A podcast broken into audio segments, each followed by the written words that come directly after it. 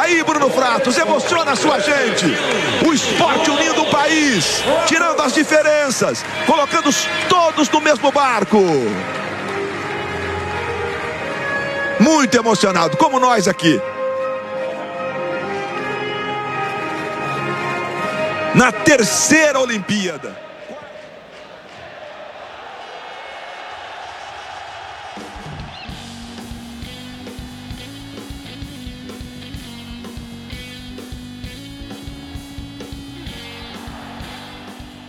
Fala família BCB, tudo bom? Sejam bem-vindos a mais um especial episódio olímpico aqui. Hoje a gente está aqui no revezamento 3 por 100, né? Então aqui eu, Bruno Kopreski e Nil Cavalcante para trazer para vocês as atualizações das Olimpíadas. E, bom, já passo aqui a palavra, né? E perguntar aqui para o Bruno Kopreski se ele está felizão, né? Ah, Caião, felizão, né, meu? Graças a Deus, felizão. Meu xará conquistou a famosa medalha olímpica, graças a Deus. Esse que é um cara batalhador, né? O Nilzito acompanhou tanto a trajetória dele, gosta tanto dele. Humilde, né, cara? Humilde pra caramba. Então a gente sabe o quanto que ele sofreu, né? Três, três Olimpíadas sem ganhar uma medalha. E agora o importante é que ele tá felizão, agora ele ganhou uma medalha. Mas quem não ficou muito felizão foi, o, foi a Yasmin Brunet, né, cara? Na hora que, na hora que a nossa gloriosa skatista fez quatro emojis lá só num comentário com relação ao Medina ela colocou um triplex na cabeça da menina, velho. Ela implantou um triplex e ficou por lá. Mas ela não tá oh. muito, muito feliz. Ok, não. ok. O, o, Gui que não tá aqui hoje soltou uma trouxice no grupo, né? Que qual briga foi mais aleatória, né? Da Bárbara, goleira do Brasil, lá com a atleta paralímpica, o Yasmin Brunet e Gabriel Medina versus Letícia Letícia... né? Que, que, briga foi mais aleatória. Tem né? que passar no TV Fama esse negócio. Eu aí, tenho que então. falar que eu tô, eu tô, na, eu tô assim, torcendo pra Letícia Buffoni, viu? Não queria dizer nada não pra vocês. E o Bruno Fratos, ele fez esse ciclo olímpico com a mulher né, e conseguiu a medalha finalmente. Então quer dizer que se o Medina tivesse levado a Yasmin Yasmin... lá para Tóquio, era medalha de prata pelo menos ali. Né? Olha lá, olha lá. O é. Kobe vetou uma medalha para nós aí, né? É, a canoa, a canoa do, do Medina furou, né, Nilzito? Não é, rolou. Não, né? não foi, né? Não, deu, não rolou dessa vez. Muito bem, muito bem. Então, você que está escutando aqui a gente, eu não, eu não sei fazer isso tão bem igual o Rafa, mas segue a gente no Instagram, arroba Barba Cabelo e Bola. Estamos também no Twitter, Barba Cabelo Bola. No YouTube a gente diz que tá, mas a gente não faz nada por lá, né, Nilzito? Mas tudo bem, a gente fala aqui para você seguir a gente no YouTube também. É que a gente é feio, né, velho? Nenhum. é, que a lata não ajuda, né, velho? Aí a gente não põe muita coisa lá, não, mas precisamos vai passar a Olimpíada aqui. Aqui o, o Rafa tá trabalhando muito né, na Olimpíada. Aí ele precisa ter um descanso para pensar em conteúdo pro YouTube lá, né, cara? É, eu, tá eu trabalhando muito, mas não tá aqui, né? Então também é. não justifica. Vou parar de ficar elogiando o Rafael, eu que ele não tá aqui gravando é. com a gente. Senão ele vai querer o salário do Copres, aí vai quebrar o Barba Cabelo Aí é azeda, né? Apesar é, que ele que edita o programa, ele vai editar tudo isso que eu tô falando e você não vai nem ouvir eu falando mal que ele não tá aqui hoje, viu, galera?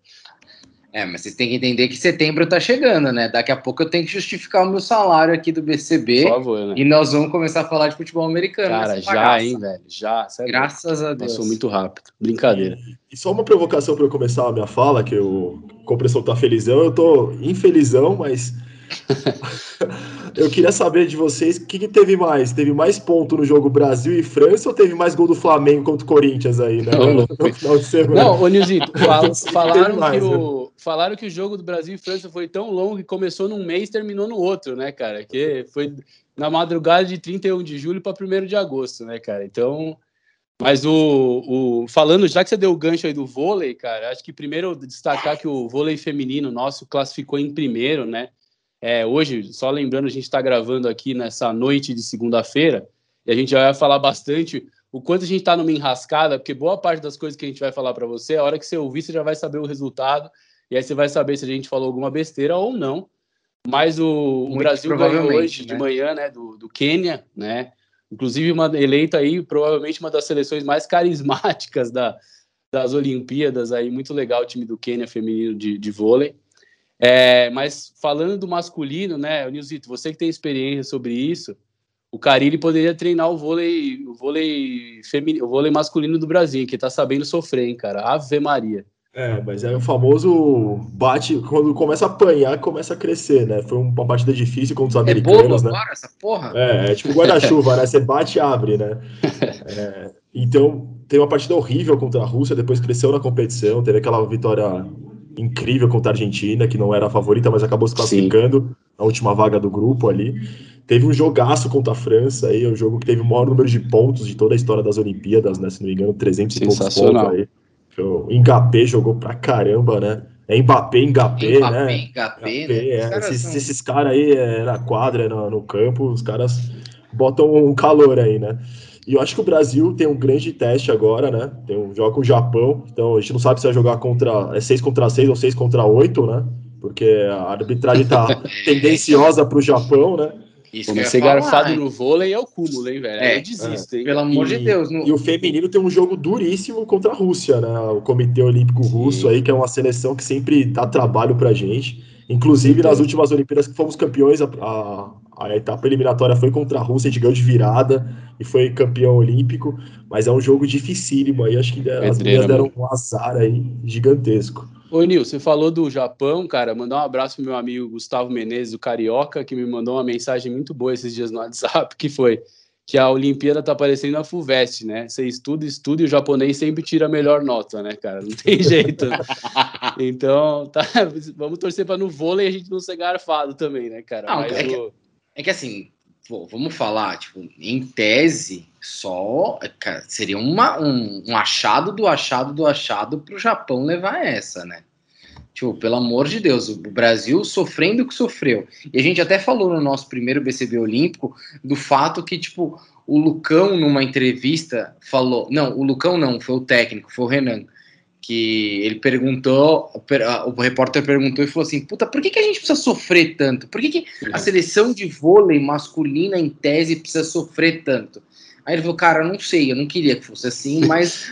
Se eu é soubesse, um, né? É, é, um fato, isso acontece. Eu acho que é uma gangorra, né, cara? Você pode ver que poucas partidas todos os jogadores estão no mesmo nível, né? E quando tá Sim. no mesmo nível, assim, tipo, tem partida que o Lucarelli tá jogando muito, o Leal tá, não tá virando bola, o Wallace Sim. também tá mal, aí o Lucão tá jogando bem. Acho que não teve aquela partida que todos os jogadores estivessem no nível super alto, assim, talvez contra é a França, né? Mas, é verdade. Mas, ô Nilzito, assim. você sabe que eu, eu acompanhei, só não acompanhei mais que a minha mãe, que assistiu todos os jogos da Liga das Nações do Brasil, é, mas o Brasil veio de uma campanha muito boa da Liga das Nações e logo na sequência emenda a Olimpíada. Então eu acho que tem uma questão física aí também em jogo. É, e eu me arrisco a dizer duas coisas, assim, cara. Podem me cobrar, quer dizer, podem me cobrar, depende, né? Que aí a gente tá gravando aqui, perde do Japão na madrugada, e aí vai tudo por água abaixo que eu tô falando aqui. Mas assim, cara, se o Leal entrar em ritmo igual ele tava na Liga das Nações, pode dar medalha para nós, cara. Porque assim, hoje a gente tem o Lucarelli e o Wallace, mas a gente não tem o Leal na sua plenitude de performance igual teve na Liga das Nações.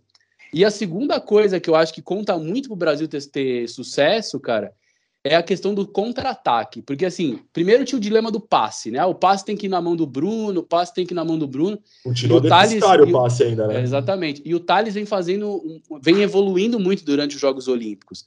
Agora, o passe evoluiu, mas o contra-ataque ainda é algo que a gente precisa melhorar.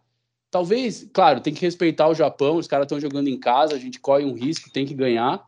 É, mas o que vem pela frente aí, caso a gente passe pelo Japão, a gente tem que ficar esperto, porque essas chances é uma vez só, cara. A gente não pode deixar o, o bonde passar, né, cara? E eu acho que o Brasil tem um mental muito forte, que aquele set que a gente perde para a França, o segundo set, que foi o segundo set mais longo da história das Olimpíadas, eu falei, puto, o Brasil vai sentir, né?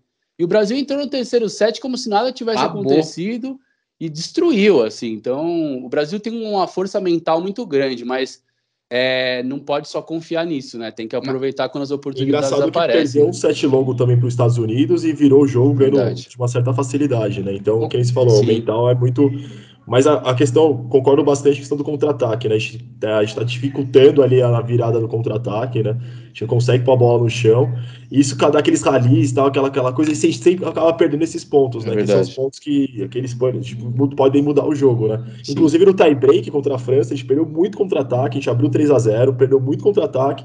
Aí ficou aquela coisa, 16, 16, 17, 17, até fechar em 20 a 18. É, a gente quase perdeu, né? Assim, se você for analisar os, os, os, as estatísticas do jogo do Brasil contra os Estados Unidos e contra a França, você não entende como o Brasil ganhou, cara. Porque é incrível. Contra os Estados Unidos, os três maiores pontuadores do jogo foram americanos.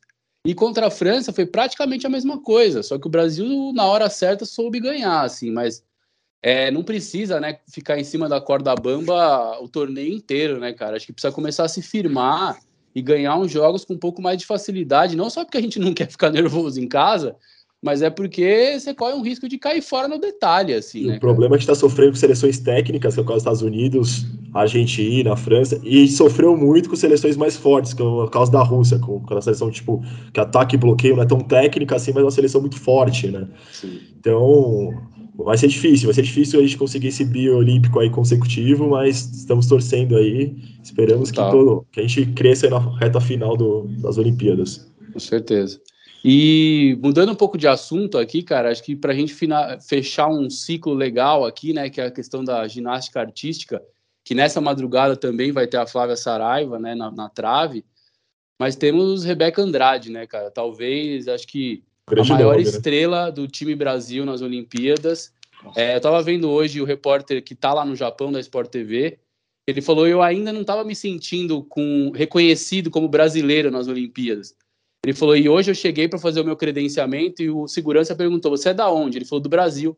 Aí ele falou: Rebeca, o japonês falou para ele. Ele falou: Então a gente já está começando a, a ser mais reconhecido, né, cara? E acho que a Rebeca, enfim, na, na madrugada de hoje, ficou em quinto lugar no solo, né? Mas acho que não podemos deixar de comentar o quanto ela foi, primeiro, regular, porque ela ganhou uma prata no, no individual geral, né? Que é, é, a modalidade mais difícil, que você passa por todos os aparelhos. Que faltou e um ainda, pouquinho, né? Faltou, faltou pouquinho. um pouquinho, né? cara. Foi só um pouquinho. E ainda ganhou a medalha de ouro no, na, no, no, salto, né? Sobre a mesa, que foi um absurdo também. É, ela teve uma performance muito boa. E, poxa, um baita orgulho, né, cara? Ver a superação. Ela, inclusive, postou na, nas redes sociais dela um vídeo foi feito pelo fisioterapeuta e médico dela, ou médico ou fisioterapeuta, agora não lembro. É, poxa, um vídeo super emocionante que mostra a cirurgia dela, a recuperação dela. E essa menina, cara, é um fenômeno. Ela não só se recuperou de uma lesão, mas de uma realidade difícil que muitos atletas vivem Sim. no Brasil, né? E que baita orgulho. E ver até o Galvão Bueno emocionado. O Galvão que já narrou tudo na vida, né, cara? Se emocionar a essa altura da carreira é porque o negócio é especial mesmo. Né? E a maturidade, né, Caio? Não só na competição dela falando, né? Parece que ela foi preparada para ser uma estrela, assim, né? Acho é que verdade. ela nasceu para ser uma estrela. E aí talvez seja o um grande nome. E, e não conquistou a, a, terceira medalha por 0,13, 133 centésimos, né? Foi um pequeno erro ali no, numa aterrissagem do primeiro salto e não ganhou o ouro no individual geral por 155 centésimos. Então, uma atleta que tá que já é uma realidade, né? Ela confirmou isso nos jogos e vai ser uma esperança aí para o Brasil para os próximos ciclos olímpicos. Sem dúvida, sem dúvida. Eu acho Muito que, legal. E é importante também falar, né? Falando nesse, nessa, nesse tema da ginástica, né? Que a Simone Biles volta a competir nessa terça-feira, né? E ela, ela vai pegar a final da barra fixa e, né? Depois de tudo que aconteceu com ela, depois ela né, não jogar, né, não disputar os, o, todas as, as provas que ela deveria disputar e, e, levantar toda essa parte da questão psicológica, né, importante da gente ressaltar que ela volta a competir em Tóquio tem, né, bastante chance de, de medalhas e ela enfrenta a Flávia, né, então a gente imagina e a gente fica na, toda na torcida para que a Flávia conquiste realmente essa medalha, mas é a mesma prova que a, que a Simone Biles vai disputar. Então é Sim. bacana demais, né, para gente, a gente ver essas duas, essas duas meninas em ação agora, né. E é um sentimento meio duplo, assim, né, Cobra? Eu estava falando com a minha mãe sobre isso mais cedo, né, cara? Assim, por tudo que a Simone Biles mostrou e passou nessa competição e o quanto ela é, assumiu mesmo uma, uma imagem importante, né, da, da, questão da vulnerabilidade do atleta de alto nível, né, cara?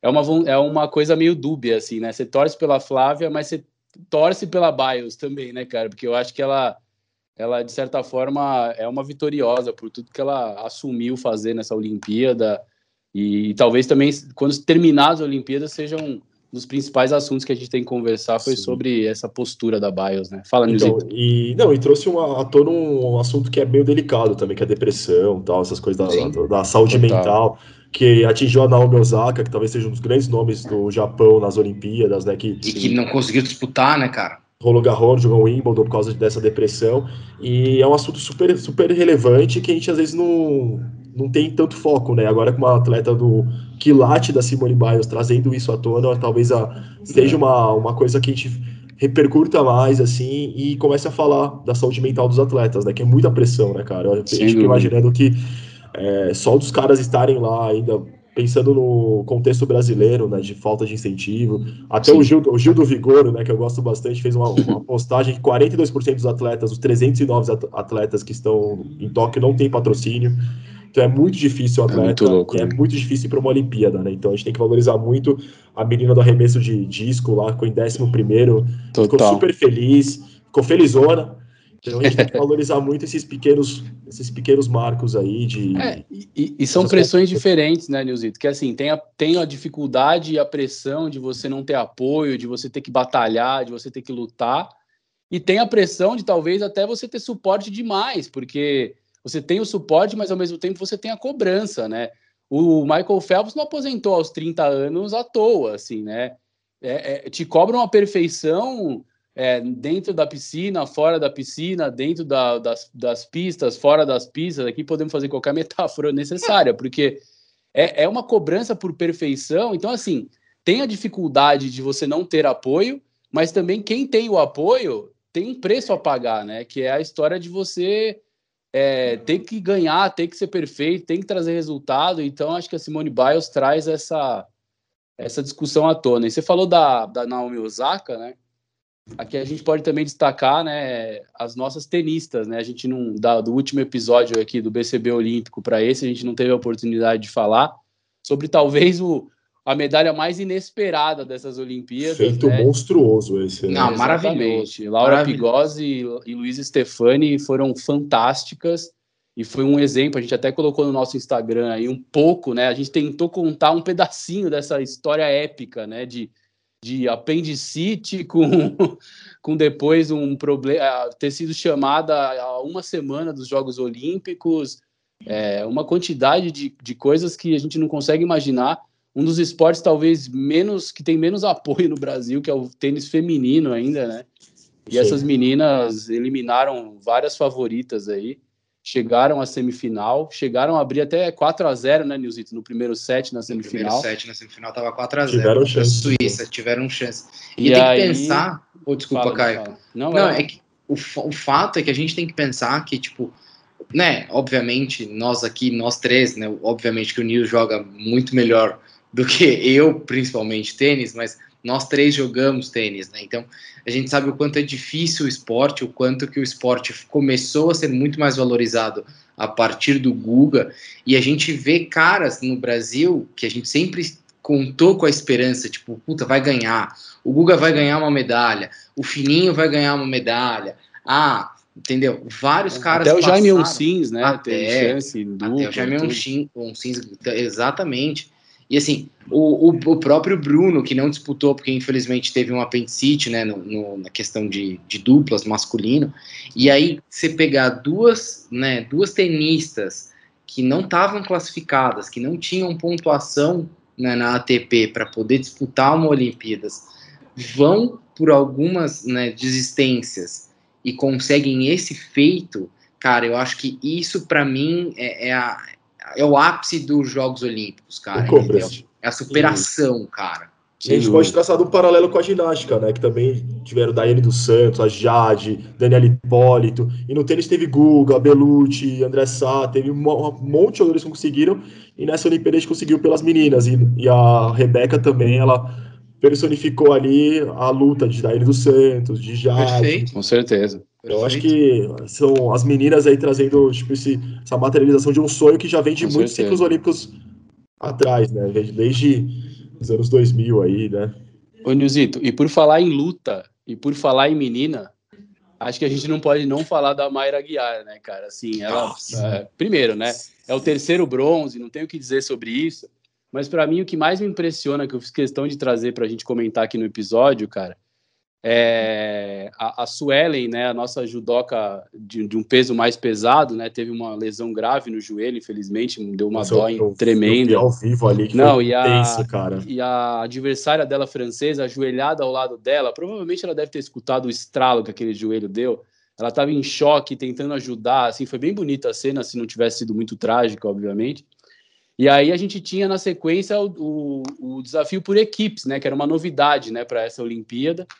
E aí a gente viu a Mayra Guiar se ver aí com o desafio de, em dois dias, ter que se preparar para lutar numa categoria acima do peso dela. Ela ganhou 4 quilos nesse período. A gente ganharia fácil esses 4 quilos em dois dias. Passar ali, ficar na varanda do Copers comendo churrasco, aquele mexicano que eu nunca faço, Nil. Com certeza a gente ganharia 4 quilos em dois dias. Mas no caso dela, cara, não só ganhou 4 quilos em dois dias, como ela ganhou as duas provas, as duas lutas dela com, com lutadoras na categoria acima, mais pesadas do que ela. Até 50 quilos a mais pesada é inacreditável. Não, e ela deu um ipom perfeito. Cara, foi o ipom assim, mais lindo que eu vi assim nesses, nesses jogos, cara. Verdade. De uma, uma categoria abaixo menina, sabe, cara, foi incrível. Que pom maravilhoso. E que, que atleta, né? Que mulherão da porra, cara. né? Que mulherão, Ela é mulherão da porra, mesmo. cara. Ela é fantástica, meu. Você pensa que. A gente falou, né, do tênis. Querendo ou não, o tênis ainda tem esse glamour do fato que o Guga, né, levou, trouxe pra gente.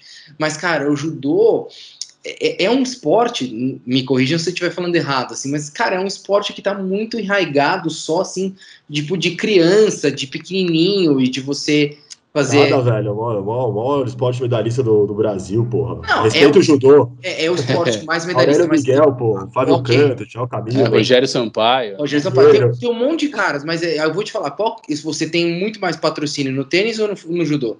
Nenhum dos dois. Ah, nenhum dos dois. Nenhum dos dois. É não, entre os dois. Entre os não, dois. Nenhum... Entre os dois, o tênis. É um não sei. Tênis feminino e judô, acho que o judô tem mais ainda, cara. Eu acho também, cara. O tem judô os, tem mais patrocínio. Os Correios chegaram a patrocinar durante um tempo e tal. Não sei, é difícil. O Correios também eu acho que é, bom. é, eu acho que são dois desafios altos, assim, né? Cada um dentro das suas complexidades, né? Acho que o tênis tem essa coisa também de ser um esporte mais elitista, então é difícil você conseguir ter um atleta.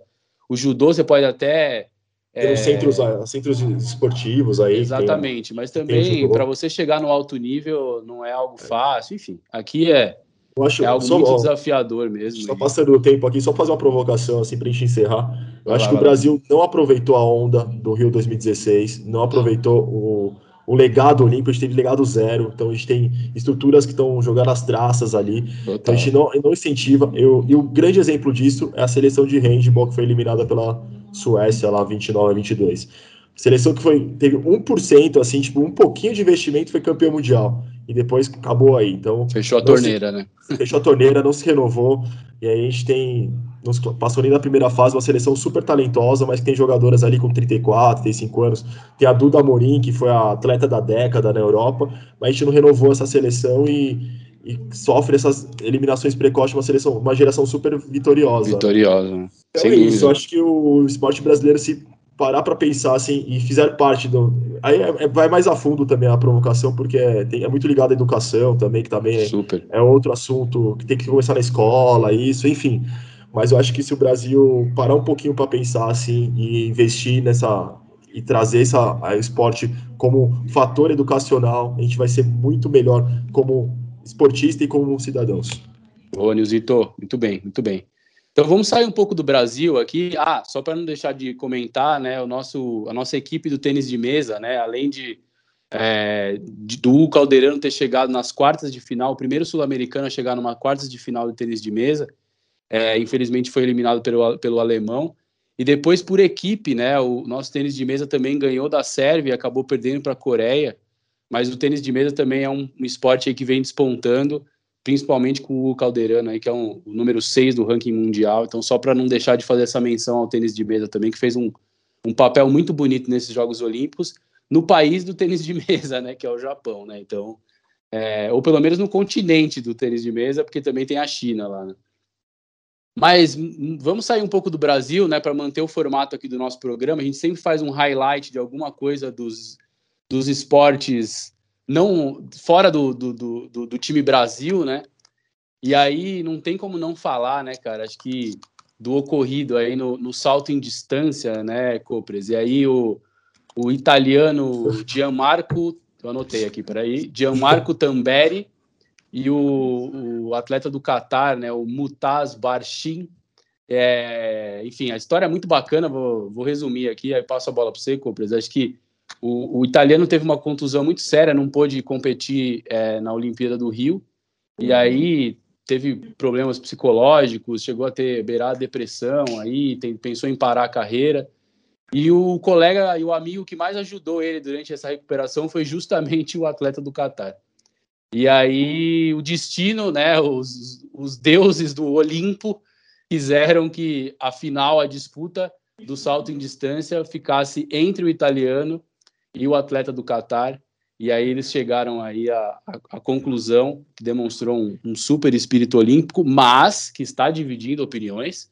E o é. Compress, que vou passar a bola para ele Sempre tem o do contra, né? É. Não, veja, assim, o que, o que, que eu entendo, e, e, eu aprendi, eu fui criado nessa, nessa, nessa ideia, e talvez esse é um pouco do meu pensamento tudo que, que o Caio falou é, é, é muito bonito e realmente assim é, é, muito de se glorificar o fato do que aconteceu com o italiano, né, dessa superação, de tudo que a gente falou com relação à, saúde mental. E isso é super importante. E isso eu valorizo muito.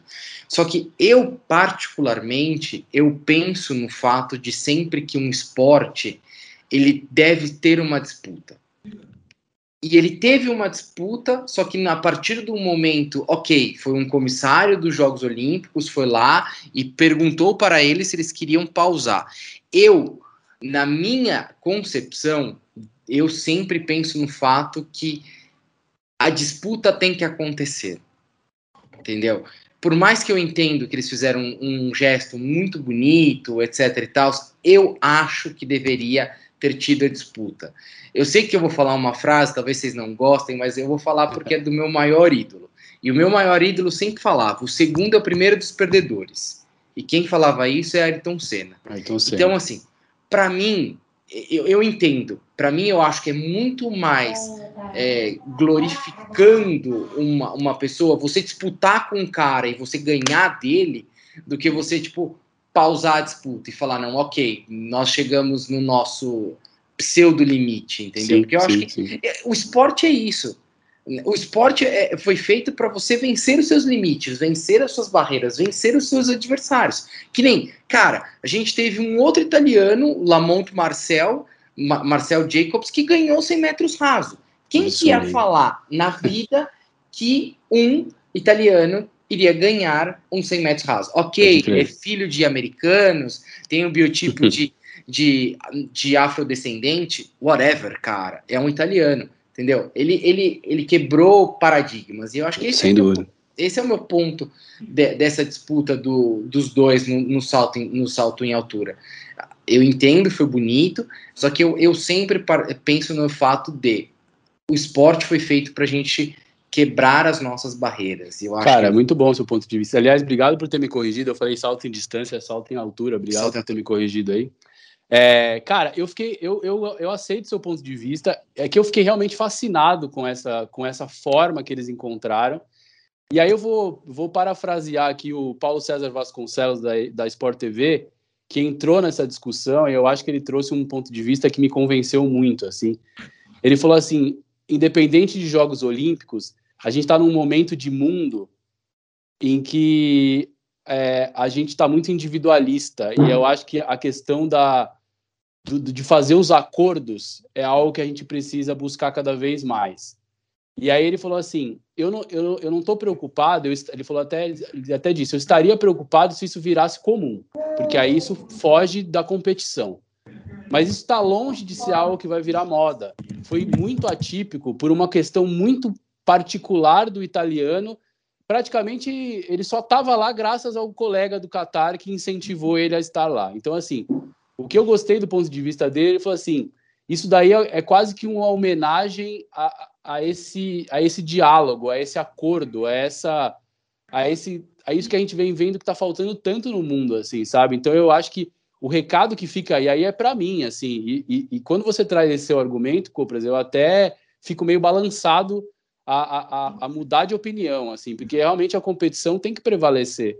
Mas como foi algo tão fora da curva, e, e a gente sabe que não é algo que vai acontecer de forma é, nem rara, acho que quase nunca isso vai acontecer, ficou realmente muito, muito marcado esse, esse episódio aí das Olimpíadas e a forma como eles celebraram, um colocando a medalha no outro no pódio, eu acho que foi realmente, realmente muito legal. É, e a gente não pode deixar de comentar, porque eu acho que quando acabar as Olimpíadas, esse, esse vai ser um dos principais capítulos dessa Olimpíada. E vou além. Isso é o espírito olímpico e essa cena vai ficar tão marcada quanto se tipo, um tivesse ganho ouro, outro prata, assim como aquela cena do Vanderlei Cordeiro guardada às vezes proporções. Seria uma cena mesmo. que vai ecoar por anos ainda. Eu e meu destaque, e meu destaque de highlight aí é o cara chamado Caleb Dressel, que talvez seja o maior atleta dessas Olimpíadas aí, masculino, ganhou cinco ouros, se juntando a nomes como Michael Phelps, Mark Spitz, né? E sendo apenas, é, apenas o sexto nadador a conquistar cinco ouros na mesma edição. O cara é um monstro. E se você não ouviu sobre o nosso episódio de genética, aí volte umas casas aí no Spotify ou no seu agregador de podcast favorito e escute a aula do nosso doutor em genética aqui, Bruno Kopreski, né? Sobre genética e por que o Caleb Dress é um cara tão fora da curva assim. Totalmente, totalmente.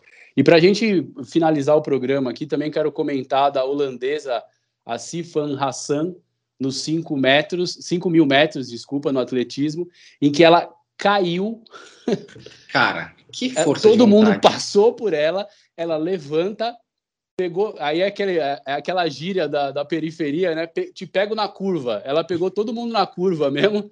Cara, ela passou todo mundo e ela chegou em primeiro depois de uma queda no meio da prova. Não, só lembrando que não valia medalha ainda, mas ela é a a, a recordista da prova e tudo mais, mas assim, inacreditável. Se você não viu, procure essa cena, é inacreditável. Ela caiu e levantou e, e, ainda chegou em primeiro na prova. e é foi campeã depois. É, e foi medalha de ouro. Medalha ah, é, e, e, depois Pessoal, foi medalha de ouro, né? Importante lembrar, né? Ela é queniana ou etíope, naturalizada holandesa, né? Sensacional, sensacional. Bom, para a gente fechar aqui, agora eu vou fazer uma brincadeira aqui, porque Olha, tudo que a gente vai falar daqui para frente, quando você ouvir, você já vai saber o resultado. Ou seja, você pode chamar a gente de maluco, ou se quiser, tipo, ah, vou desligar esse episódio agora, esse porque horário frente, ferra a gente. animais né? aqui vão falar tudo que eu já sei.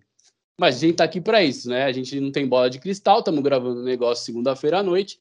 E o que, que vai rolar é, de hoje até quando a gente vai editar esse programa? Provavelmente você vai escutar esse programa só amanhã, né? Então, é, falando da ginástica, né, tem uma Flávia Saraiva na trave, o Copres já falou que a Simone Biles aí tá na prova, tá na, tá na briga.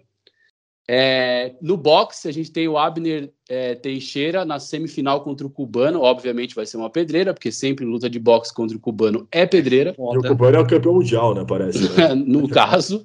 Então vamos ver onde isso vai dar. Tem até mais uma outra luta aí, mas ainda é quarta de final, não, não é valendo, valendo medalha, né? Quer dizer, semifinal também não vale medalha, mas de certa forma o Abner é já está aí, né? No box vale, né?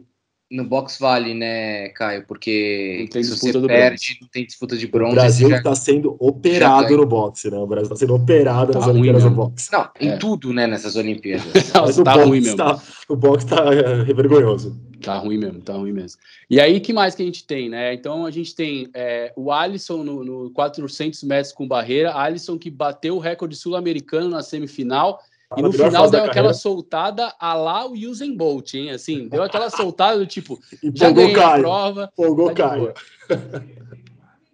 Fala, Nilzito. Empolgou Caio, né? Meu? Ah, empolgou Caio. Não, não, eu só falei que a soltada foi igual ao Usain Bolt. Só ah, isso. Só isso. E talvez o verde e amarelo uniforme também, no máximo, tá? No máximo, no máximo. É, que, ah, falando de atletismo ainda, um dos atletas favoritos do Copres, né? Que ele sempre lembra dele, né? O Thiago Braz do salto com vara, né?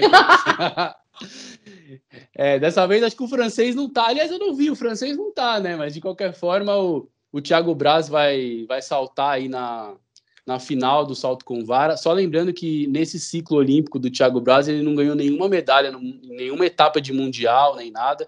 Então, Sim. Mas porém vive a melhor fase desde a medalha de ouro na Olimpíada do Rio. Então, quem sabe, né? Quem sabe a aí, marca um que pódio pro Thiago Braz, né? A marca é 5,95 que ele não saltou nesse ciclo olímpico Nesse ainda. ano ainda. Nesse ciclo, nesse ciclo. É, nesse ciclo. Esses cinco anos ele não saltou essa marca. Desde, é. Mas também no Rio 2016 ele também não vinha com boas marcas, né, Nilzito? É. E aí ele se superou, né? Enfim. Tomara, né? Tomara que o roteiro se repita. No Rio ele nunca tinha saltado para cima de seis e saltou, gente. Então, é. cara, é isso que nós vamos confiar. Vai rolar, vai rolar, vai rolar. E aí a gente tem na, na vela, né, a Martina Grael e, puta, agora vamos lá que eu preciso anotar. Kaena Kunze no, no 49er, que não é o São Francisco 49ers, viu, Cobras? Muito bem, muito bem. E aí, na, na categoria Skiff, vai ter a, a prova da medalha, né, que eles chamam de, como é que é? Medal, medal Race. É, né? Medal Race. E aí, vamos ver, as meninas têm chance aí, são, são uma das favoritas na prova, Atuais quem sabe. campeãs olímpicas, né? No caso. E elas estão empatadas na liderança com a equipe holandesa, né? Então agora é, é, vamos que vamos. E aí, para fechar, vamos no dilema. Eu vou dar minha opinião. Uma da manhã tem Brasil e Japão no vôlei masculino. Cinco da manhã tem Brasil e México no futebol masculino. Assiste um, assiste outro ou vara à noite? Vara à noite. Acho que eu vou assistir, acho que eu vou assistir Brasil e Japão e dar uma dormidinha. Se ia rolar acordar para ver o futebol, eu vou ver. Monster patrocina nós. Nilzito, com patrocínio de Monster. Brasil e Japão, Brasil e México. Vai direto, vai direto. Assiste Brasil e Japão, dorme umas duas horinhas ali, acorda cedinho, passa o café e Brasil e México coxou no gol, hein? Eita, nós. Eita, nós. Que gosta de catar contra o Brasil, hein? Vamos lembrar, hein? Oh, e, mas tem que falar também que a 1h40, que eu espero que já tenha acabado o jogo do Brasil, para ser um Brasil e Japão rápido, a 1h40 tem Estados Unidos e Espanha no basquete masculino, que a gente vai ver o Kevin Durant enfrentando os irmãos Gasol. E nós somos toda Espanha, é? Com certeza, hein? Com certeza. Lembrando que do outro lado tem uma potencial semifinal Eslovênia e França, hein, cara? Vamos ver, hein? É, com o Luca Doncic baladeiro e gastando a bola no Japão. Luizito, nota para Luca Doncic no Villa Country com a gente. Nossa, esse, esse brilharia, viu? Esse subiria no palco. Pô, nem precisa subir no palco, né, Luizito? Daquele tamanho lá, cara, você ia ficar pequeno do lado do Luca Doncic, cara. Imagina chegando lá, né? Onde estou. Imagina, Copres, você e essa dupla pequena do seu lado, as Torres Gêmeas e o Copres no, no Villa Country, hein? Rapaz do céu. Já ia chorar, né? Já, já chegar chorando, né? Já chega chorando, já, com certeza. Galera, é isso aí, então. Valeu pelo papo. É um programa aí que a gente conseguiu passar por algumas coisas. Logo mais estamos de volta. Vamos ver se o se o Gui e o Rafa saem da Vila Olímpica para participar do próximo episódio com a gente. E é isso aí. Um abraço, nos vemos em breve. Siga a gente aí nas redes sociais, que a cobertura nossa tá histórica, assim como essa Olimpíada. E vamos que vamos. Nilzito Copres, muito obrigado. Até a próxima. Tamo valeu, junto, um abraço. Valeu, gente. Beijão.